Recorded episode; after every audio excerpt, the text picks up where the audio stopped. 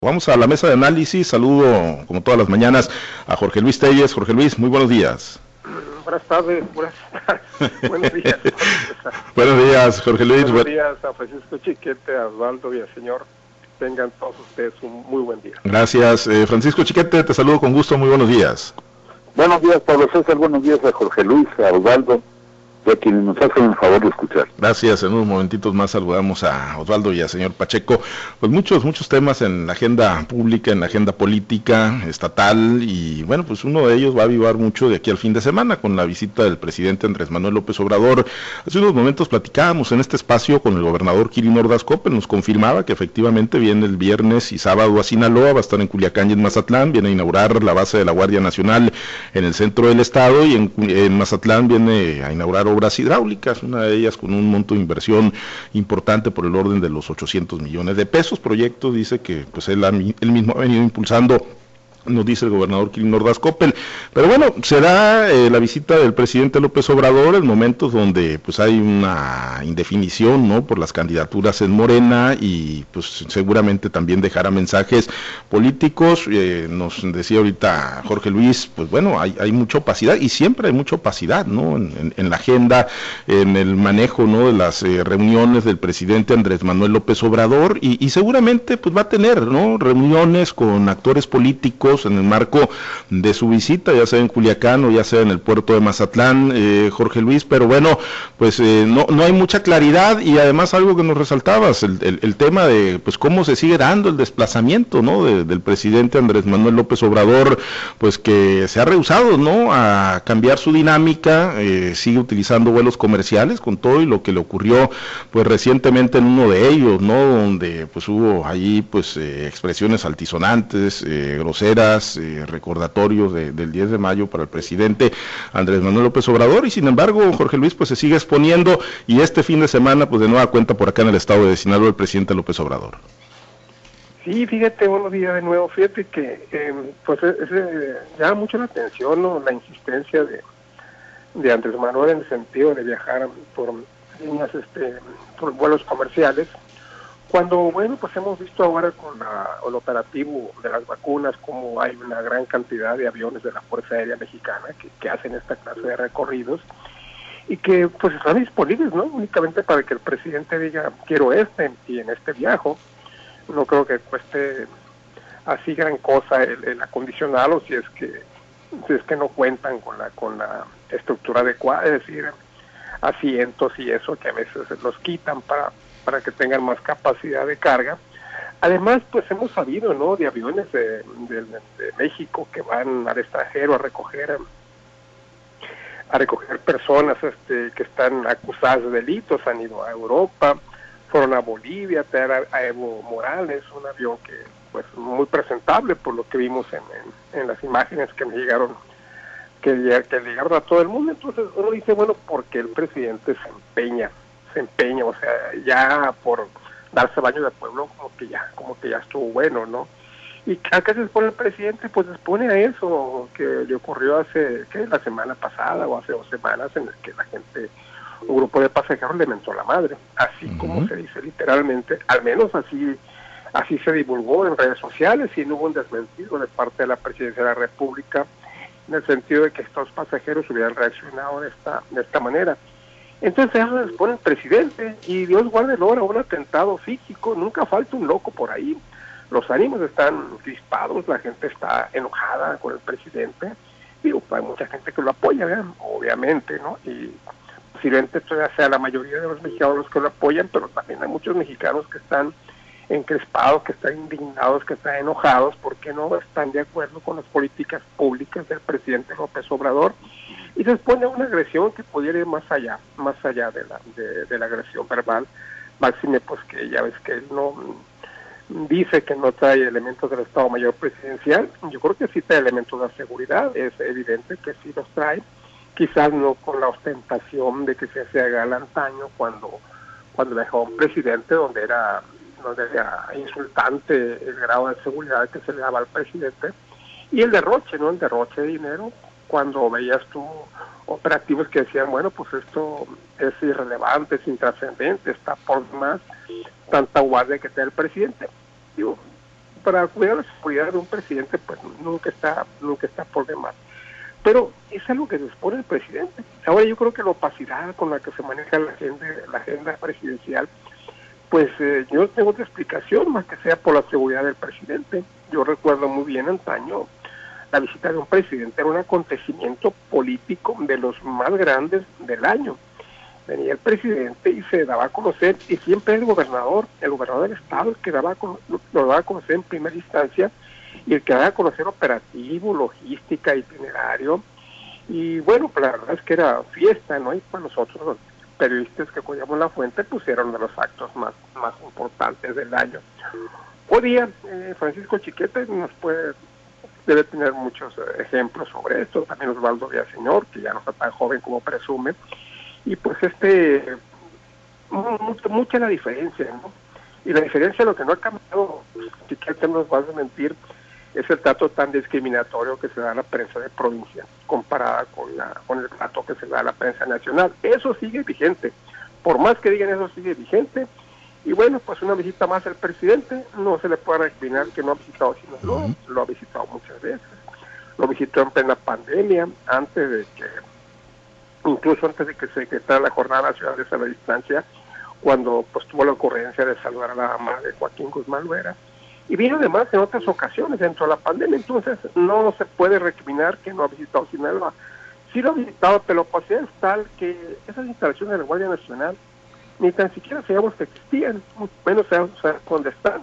No debe ser algo diferente a lo de la a lo de la sede, la base la base militar que está en el Sauce, debe ser otra cosa. Entonces te digo, así se maneja la opacidad del presidente, no conocemos su agenda más que así, en generalidades, y pues a ver qué pasa en esta visita. Y lo que sí creo yo que está muy seguro es que Morena no va a dar a conocer sus candidatos a presidentes municipales ni a diputados, ni a diputados federales, sino hasta la semana que entra. ¿Por qué? Porque esto puede obstaculizar, entorpecer la visita del presidente López Obrador. Sí, definitivamente, de aquí al, viernes, o sea, de aquí a mañana, difícilmente eh, saldrá humo blanco, eh, chiquete, pero bueno, en todas estas consideraciones que, ya hacía Jorge Luis y que en la mayoría yo eh, coincido, ¿no? Sobre todo en el tema del desplazamiento que mantiene a través de líneas comerciales el, presidente López Obrador y que pues siempre representará lamentablemente una tentación, pues, para los adversarios políticos de una mentada, ¿no? Como, como ocurrió lamentablemente ya en un vuelo reciente, pero para otras fuerzas y para otros poderes, como, como el crimen, pues también resultará pues eh, un, punto y un flanco vulnerable para el presidente. No queremos augurar nada y qué bueno que no ha pasado absolutamente nada eh, más allá de, las eh, mentadas ¿no? que, recibió y que es un producto del ambiente de polarización. Pero bueno, el presidente sigue, ¿no?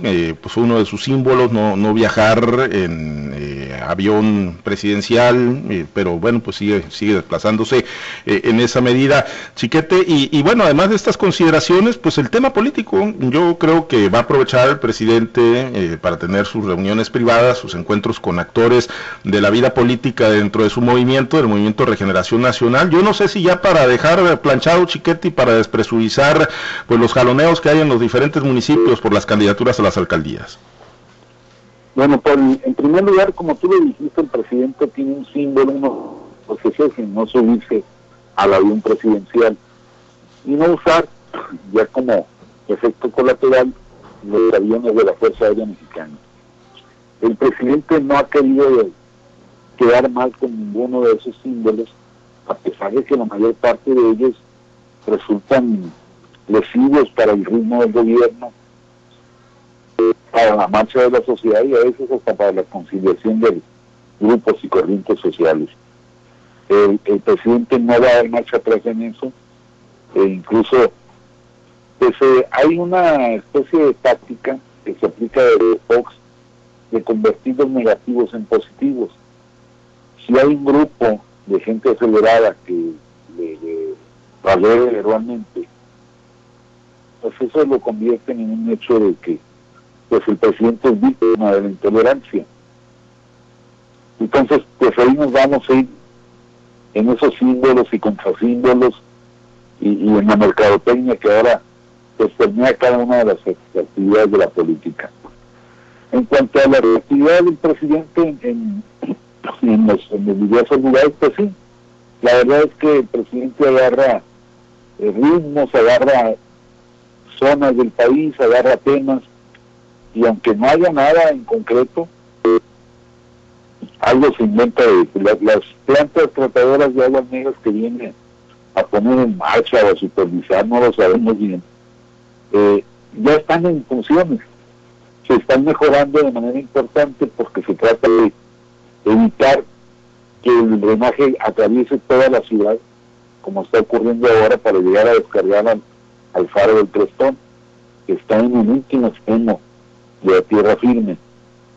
Y, bueno, pues eh, de ahí se, toma esa esa actividad para darle un marco de lucimiento al presidente, pero no son las grandes novedades que, se tenían antes. El presidente venía, por ejemplo, a la presa Pikachu, venía a cosas de veras este, trascendentes, pero ahora como quiere tener esta presencia en diversas regiones, el, fin de semana pasado fue a supervisar el tren Maya, que obviamente pues él sabe perfectamente hasta dónde va, hasta dónde no va, pero hay que estar, hay que hacer que lo vea la gente y que se vayan naturalizando la presencia del tren Maya, a pesar de lo que digan los ecologistas y la gente que está en contra de este proyecto.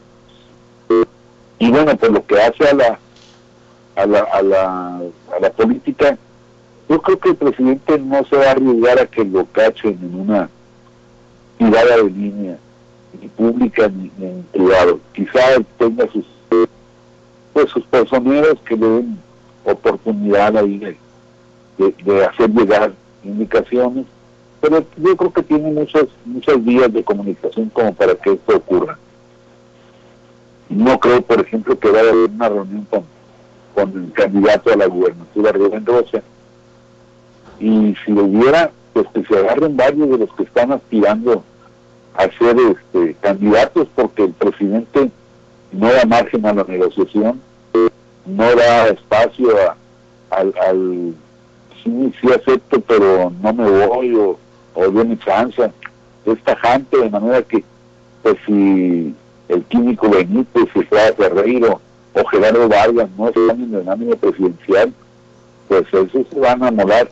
Pero bueno, habrá que ver si en efecto eh, se, se anima a lanzar esas líneas cuando está demandando por todo el país gobernadores se abstengan de participar en los procesos electorales. Pues sí, sí, y ya, y ya veremos, ¿no? Si lo hace, y coincido, va a ser muy complicado, ¿no? Que, que, lo hay, que trascienda, sobre todo si es que termina por hacerlo. Osvaldo, te saludo con gusto, buenos días. Eh, viene el presidente Andrés Manuel López Obrador, fin de semana, alguna novedad, algo pues importante que, que esperar en lo gubernamental, en lo público y obviamente en lo político. Ahora sí que pues el caldo está hirviendo dentro de Morena y no se sabe, ¿no? Quién finalmente va a emerger como candidato. Eh, se habla de que este fin de semana podría podría salir humo blanco, las fechas pues ya se les acotan, es de aquí al 15, ¿no? Cuando marca la convocatoria que deberá tener sus definiciones Morena, algo que, esperar importante la visita del presidente López Obrador, Osvaldo. Bueno, yo creo que, buenos días antes que nada, perdón, eh, José Luis Chiquete, Pablo, amigo del auditorio.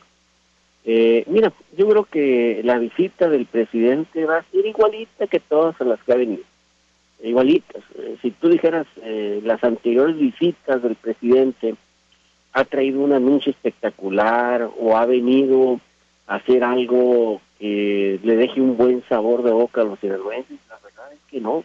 No ha habido acciones de gobierno muy concretas que le permitan a los sinaloenses o a los diversos sectores sinaloenses quedarse con un buen sabor de boca. Y revisen cada una de ellas. O sea, hubo una donde lo único que trascendió fue que fue a saludar a la mamá del Chapo y recorrió kilómetros y kilómetros de serranías y lo que más trascendió, que no supimos a qué vino, fue que saludó a la mamá del Chapo. Y luego vino otras a repartir eh, los recursos de los programas sociales. Hizo como tres al principio de su empresa. Pero bueno, anuncios más allá de eso no ha habido. Eh, en otras ocasiones, el año pasado se esperaba que el presidente viniera, y anunciar aquí con bombo y platillo que iba a haber una política agrícola, sobre todo precio de garantía para las cosechas de maíz, no lo hizo. Después, ante la presión de los sectores productivos, terminó anunciando pues un, un, programa de con que contemplaba el precio de garantía o precio objetivo, con lo que llaman ahora a la cosecha de maíz, que por cierto no se ha cumplido todavía a cabalidad. Hay más de 3.500 productores que no han recibido los apoyos todavía y estamos ya a punto de empezar las cosechas de nueva cuenta. Pues aquí viene el presidente, pues viene lo que ha ido a las últimas giras a, otros estados de la República, a ir a inaugurar instalaciones de la Guardia Nacional, o va y se encierra en los, en los cuarteles militares a evaluar eh, la política de seguridad que está siguiendo su gobierno, que no sabemos cuál es también, porque pues, no hay combate férreo a la delincuencia, pero bueno, es lo que se dice. Pues aquí viene Sinaloa, no creemos que venga algo extraordinario el presidente de la República. Ojalá y viniera y diera un anuncio extraordinario aquí, pero no, no se ve. La oficial es que viene a las instalaciones de la Guardia Nacional y nada más, párale de contar. Creo que hay muchas cosas que los sinaloenses están esperando que el presidente venga y les diga, pero bueno, ese optimismo poco a poco se va a acabar. Pendientes entonces de, lo que deje la visita presidencial viernes y sábado en el estado de Sinaloa. Y bueno, el tema de la política, mucho hablamos de, Morena precisamente, mucho hablamos de la coalición PRI-PAN-PRD, que son, pues digámoslo así, las que están eh, pues más armadas y, mejor perfiladas, por lo menos de acuerdo a las encuestas que se han dado a conocer. Pero bueno, hay otros partidos, ¿no? Que también están estructurándose, que también se están armando. Uno de ellos es las redes sociales progresistas, eh, Jorge Luis, que pues ya pensábamos que tenían candidata en la figura de la magistrada con licencia Lucila Ayala de Morechi. Ella desde el pasado 19 de febrero recibió luz verde en el Congreso del Estado, se le otorgó licencia sin goce de sueldo por 90 días, pues eh, para participar pensábamos ya con la candidatura en la bolsa de las redes sociales progresistas. Viene Fernando González, el yerno de la maestra Elvester Gordillo Morales, quien es el presidente de las redes sociales progresistas en el país. Viene a Sinaloa, trasciende una reunión con Gerardo Vargas Landeros y, ahora resulta pues que no trae en la bolsa o que no hay nada definido para Lucila la Morechi, está pues con algún plan B, aunque está asignado para mujer el estado de Sinaloa, para la gubernatura, pero bueno, en estos partidos que tienen mandos muy unidireccionales, pues igual mueven en, otras, en otras entidades.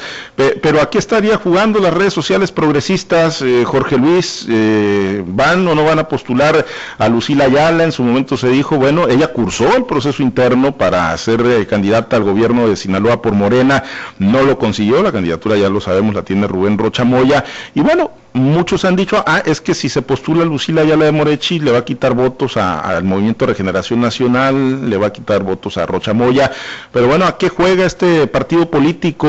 Eh, juega como un satélite de la 4T, juega como franquicia de Gerardo Vargas Landeros en Sinaloa. Jorge Luis, ¿cómo, cómo lee lo que está ocurriendo ahí en las redes sociales progresistas? Pues fíjate, me temo que Lucila Ayala se va a quedar, se va a quedar con las ganas. ¿eh? Mm, ya lo declaró Fernando González, que todavía no había nada definido.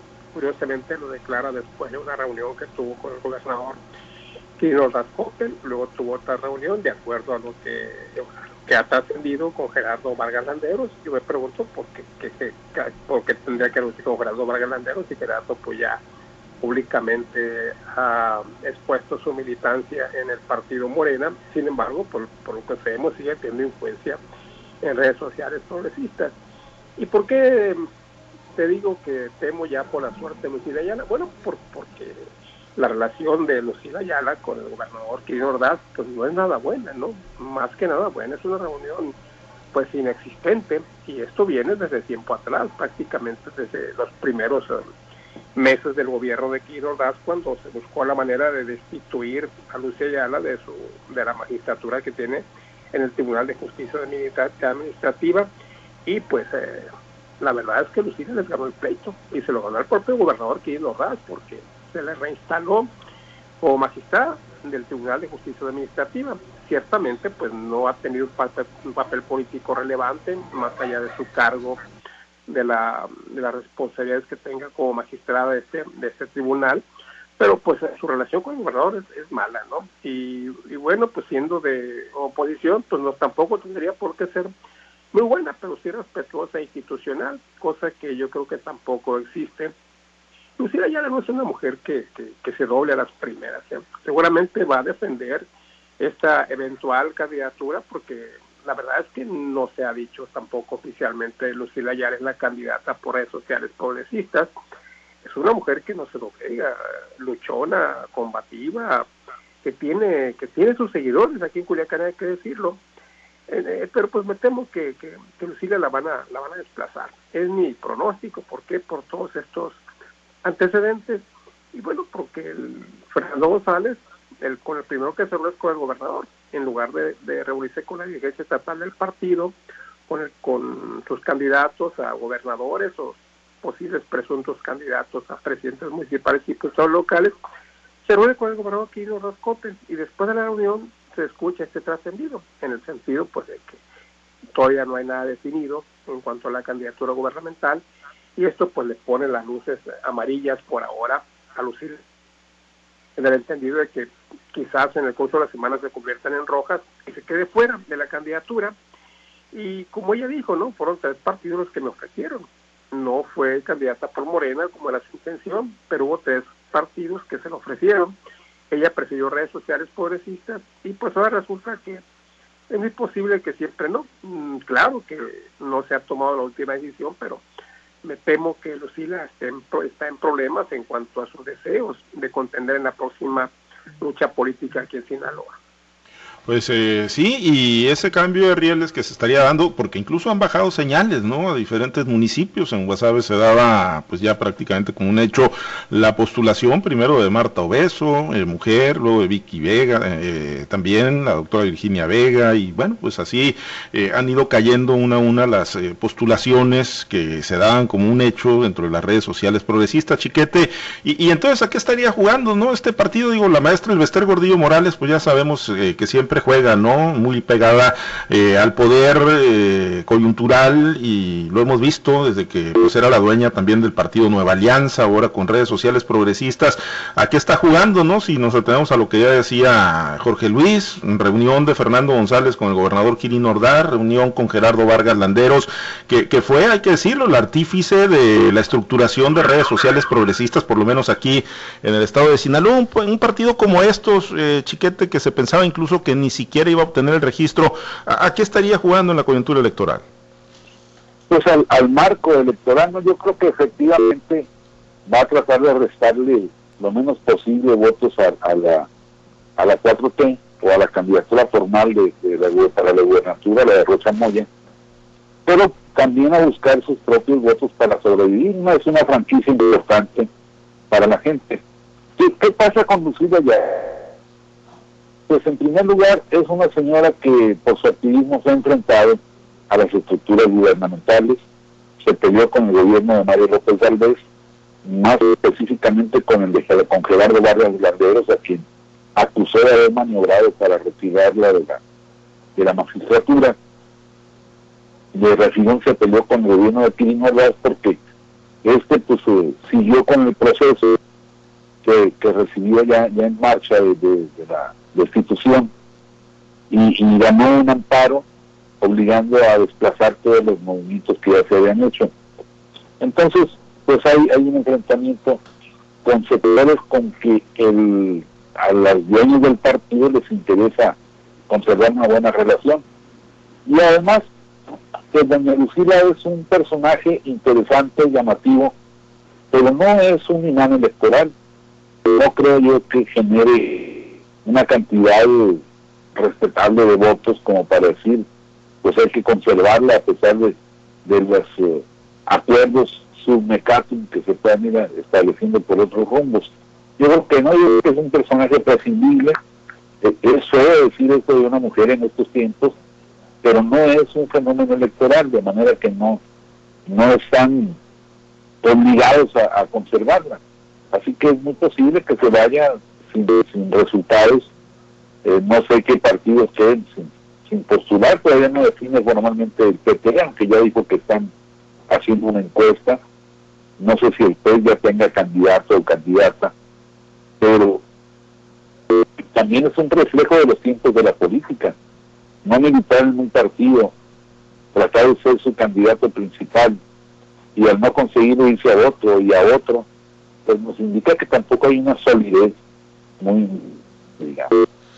Sí, efectivamente, ¿no? Pues ahí, el PT ya eh, traería como, como carta a Gloria González Burboa, ¿no? Para la Pero también estaba entre ella y otra persona, ¿no? Ella y otra mujer. Sí, eh, una, eh, la realidad no recuerdo el nombre, creo que a ella ya la definieron para la candidatura a la alcaldía de Culiacán, ¿no? Eran dos que estaban cursando, pues, si se pueden llamar procesos internos dentro del PT, porque otra de las cosas, pues, es que hay tremenda opacidad en, las decisiones, pero bueno, eh, estaría pendiente ahí partido encuentro solidario, también de, definir candidatura a la gubernatura, hasta donde sabemos no, no hay claridad en ese sentido, Osvaldo, pero bueno, redes sociales progresistas, ¿no? Con todo lo que implica Fernando González, que en su momento contendió en Sinaloa, llevó como compañero de fórmula en Nueva Alianza Héctor Melesio Cuenojeda, eh, pues estuvo muy de la mano con Gerardo Vargas Landeros en la estructuración.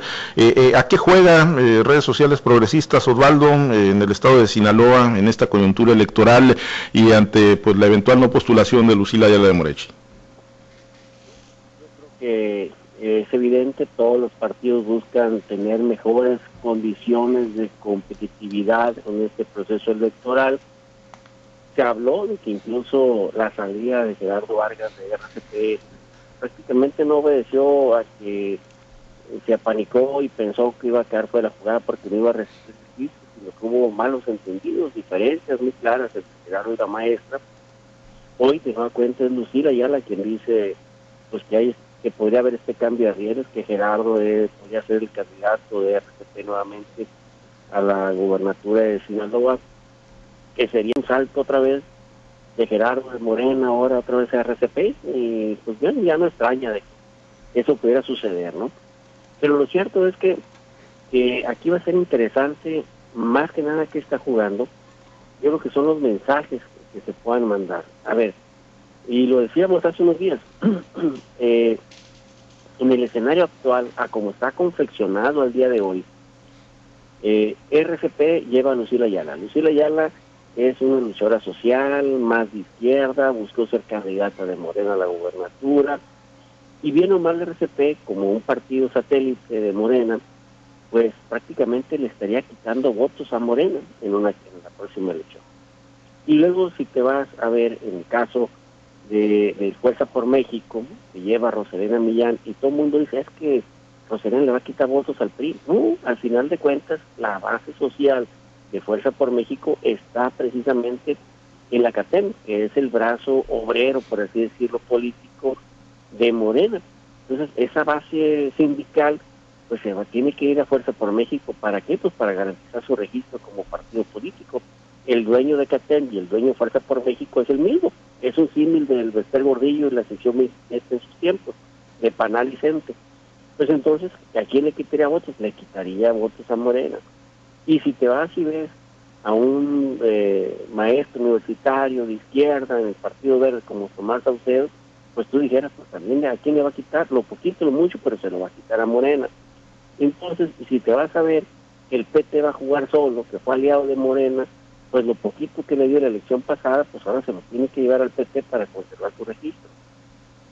Y así te vas viendo cada uno de la, de la configuración actual y dices, ah carajo, Morena, que es un partido conformado por muchos movimientos, pues ahora pudiera haber pulverizado ese voto que sí tuvo en el 2018, verlo pulverizado en 2021.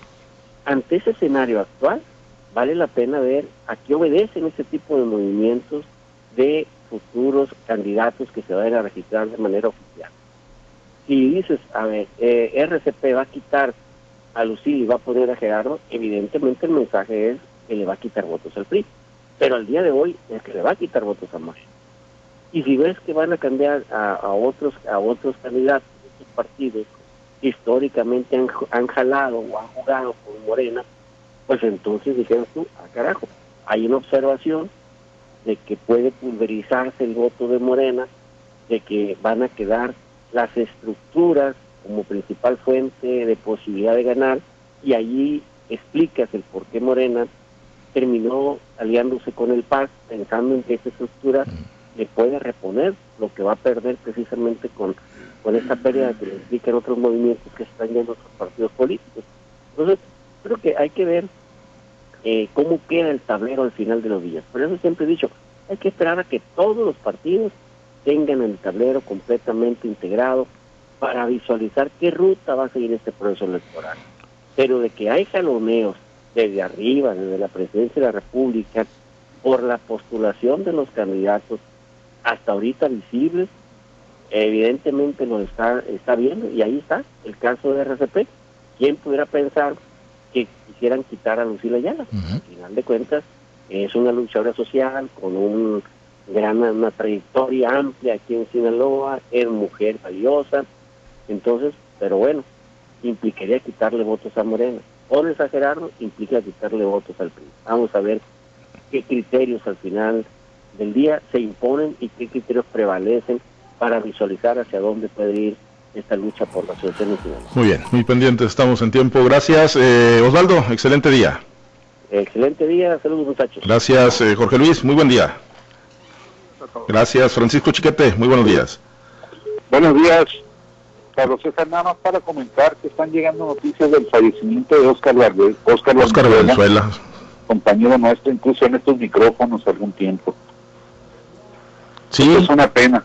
Sí, sí, es una pena, eh, efectivamente, Chiquete, pues confirmar eh, al auditorio y a los amigos. Por acá estuvo también en algún tiempo Oscar Valenzuela, eh, fue funcionario también de la Secretaría de Educación Pública, y sí, mandarle el abrazo solidario, en principio de cuentas a su esposa, a Blanquita Peinado, también una excelente colega periodista, y, bueno, pues sí, lamentar la pérdida física del buen amigo Oscar Valenzuela, descanse en paz, gracias, estaremos actualizando la información. Gracias, Chiquete, nos vamos, gracias a los compañeros operadores en diferentes plazas de Grupo Chávez Radio. Muchas gracias al auditorio. Soy Pablo César Espinosa. Le deseo a usted que tenga un excelente y muy productivo día.